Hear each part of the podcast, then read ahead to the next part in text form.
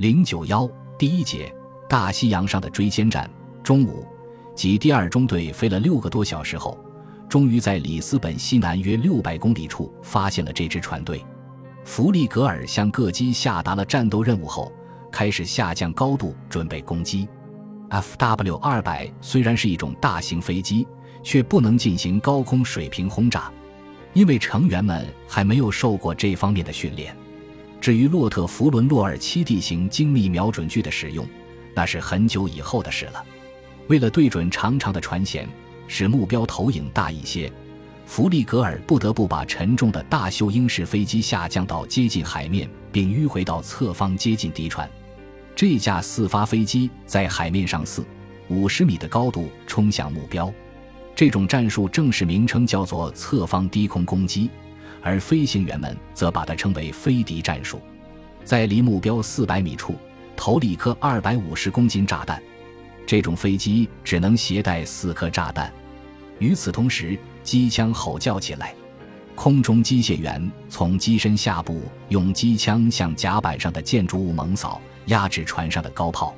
几秒钟后，Fw 二百式飞机冒着对空炮火，紧贴着敌船桅杆掠过。敌船休想轻易甩掉头上的这架大型飞机了。阿达姆中尉在进入攻击时，机翼油箱中弹，幸亏没有燃烧起来，但燃料从拳头般大的窟窿里喷洒出来，就像喷雾器一样。阿达姆只得返航。如果飞不到陆地，那可就糟了。其他飞机对敌船进行了反复攻击。全团获得一等战功的汉斯·布赫霍尔茨，在这紧要关头却没有炸中货船。弗里茨·弗利格尔上尉和哈因里希·施洛塞尔中尉各命中两弹，伯伦哈特·约培中尉命中一弹，共炸沉五艘货船。这五艘货船是英国的“朱罗号”、“达马尔号”、“瓦纳号”和“不列颠号”，以及挪威的“泰加斯号”。克劳森上尉的 U 三七号潜艇。在最后一次攻击中，也击沉了一艘敌船。这支从直布罗陀出发、由十六艘船组成的 HG 五三船队，尽管有九艘军舰护航，还是损失了将近一半。英国海军总部必定是意识到了，如果剩余的船只不能成功的摆脱德军，那么事态将会更加严重。于是，英国海军总部断然采取措施，解散船队，让货船各自驶往目的地。不过，德方夸大了这次战果。根据空军总参谋部首席情报参谋的五二零二幺号机密报告，第四十轰炸航空团第二中队炸沉六艘货船，共二万九千五百吨；另外炸伤三艘，共一万六千吨。从空中判断船只的大小，即使有经验的飞行员也会感到困难，特别是在精神高度集中的进攻时更是如此。因此。施洛塞尔中尉把击沉的二千四百九十吨的不列颠号判断为六千吨，弗利格尔上尉把泰加斯号估计为三千五百吨，而实际上只有九百六十七吨。当时的直布罗陀航线只能供一千吨至三千吨位的货船通航。一九四一年二月九日，大秃鹰式飞机击沉的船只吨位是九千二百吨。然而。击沉船只的数量和大小，并不是决定战果大小的标志。值得重视的是，这次作战首次实现了飞机和潜艇的密切协同。不过，这次作战颠倒了飞机和潜艇的作用。按理说，应该是飞机先在大西洋发现敌护卫船队，然后再呼叫潜艇。但这次的情况却恰恰相反。潜艇舰队司令认为，此次作战的成功是一个良好的开端。他为潜艇终于有了一对好眼睛而高兴，因为如果没有这样的眼睛，潜艇作战往往会扑空，白白搜索一番，能否发现敌人只能靠运气。一九四一年三月中旬，新任大西洋空军司令马丁·哈林森号中校到洛里昂拜访了德尼茨潜艇舰队司令。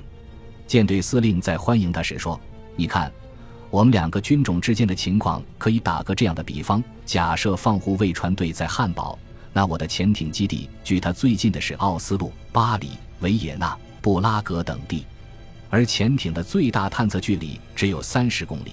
那么，如果没有远程侦察机的引导，我怎么能够发现敌人呢？关于在海上进行远程侦察的问题，从第二次世界大战爆发时就有人提出来了。早在1939年秋，第十航空军司令部领航军官佩特森少校就曾首先设想把民航机 FW-200 改装成远程侦察机。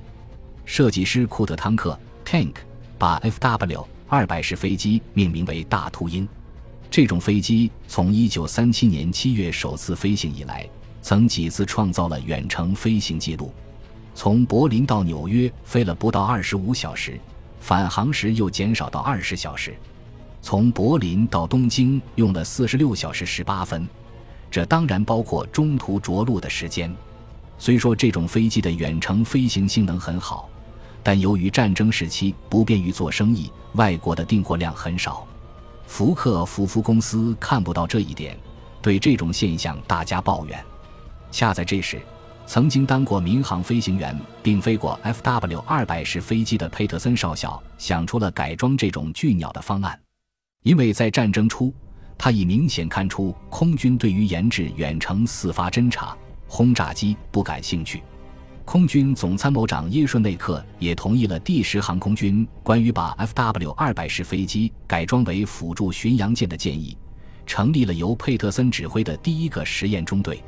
这个中队在挪威战争中获得了宝贵的侦察成果。于是，福克福夫公司加固了机身，安装上副油箱，在机翼下面装上了挂弹架，并且改装了机内设备。这样。FW 二百 C 式飞机便摇身一变成了军用机。当然，不可否认，它仍带有民航机的弱点：火力弱、速度慢、机身不结实等。开始装备的防御火力是在驾驶舱的旋转炮塔上安装一门二十毫米机关炮，在腹部及尾部观测窗处各安装一挺机枪。这样的火力实在难以对付敌人的战斗机和驱逐机。不过，大秃鹰式飞机的航程用德国的标准来衡量还是比较出众的。相比之下，德国空军在航程这一点上对以前评价很高的 Ju-88 式飞机未免感到有些失望。Fw-200C 式飞机虽然装备一般，但却具有在1500公里距离内实施战术攻击的能力，即活动半径为1500公里。其中包括百分之二十做修正领航错误用的备份时间和未完成作战任务所需要的时间。如果在机身上安装辅助油箱，那么飞行距离就可以达到一千七百五十公里。如果不带炸弹而带两个副油箱，活动半径可增至二千二百公里。对 Fw 二百 C 式飞机来说，连续飞行十四到十六小时不足为奇。一九四零年秋。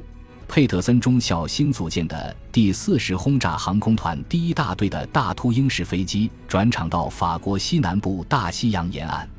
这时，远程飞行开始变得重要起来。第一、二中队以波尔多、梅里涅克为基地，第三中队以科涅克为基地。他们可以从比斯开湾沿岸起飞，到爱尔兰以西的大西洋上空进行武装侦察，然后兜一个大圈。在挪威斯塔万格的索拉机场或特隆赫姆附近的维尔内斯机场着陆，第二天在岸源航线返回法国南部。虽然空军的这种飞机还存在着种种缺点，但它却成了潜艇急需的眼睛。一九四零年十二月三十日，在国防军首脑召开的一次大西洋战况报告会上，潜艇舰队司令德尼茨提出要求说。如果给我拿出用于侦察的 Fw 二百式飞机不少于二十架的话，那么潜艇的战果将会迅速增加。一九四一年一月四日，柏林海军总部也反复指出，仅就海军总部指挥大西洋上的作战来说，需要有组织的空中侦察。乍一看，这好像并没有什么，但是在这些要求的背后，围绕着大秃鹰大队的指挥权问题，存在着激烈的斗争。这个大队究竟是归空军管还是归海军管？希特勒一月六日亲自做出了决断，他命令第四十轰炸航空团第一大队归海军总司令指挥，并安慰戈林说：“用朱八八式飞机组建的第八零六轰炸大队从海军调过来给你，隶属于斯佩尔元帅的第三航空队，参加空袭英国本土的战役。这是一个双方都不太满意的决定，就连已经达到目的。今后能够按自己的意图指挥第四十轰炸航空团第一大队的德尼茨潜艇舰队司令也不满意，因为他知道现在这个大队的实力太弱，在编的二十至二十五架飞机中，最多每天能出动六至八架，这说明民航飞机承受不住不间断地执行繁重的军事任务。可是，六到八架大秃鹰式飞机能顶什么用？这一点点飞机在大西洋上空又能起什么作用呢？像潜艇舰从司令认为的那种，有了大秃鹰就能进行无处不到的侦察，完全是异想天开。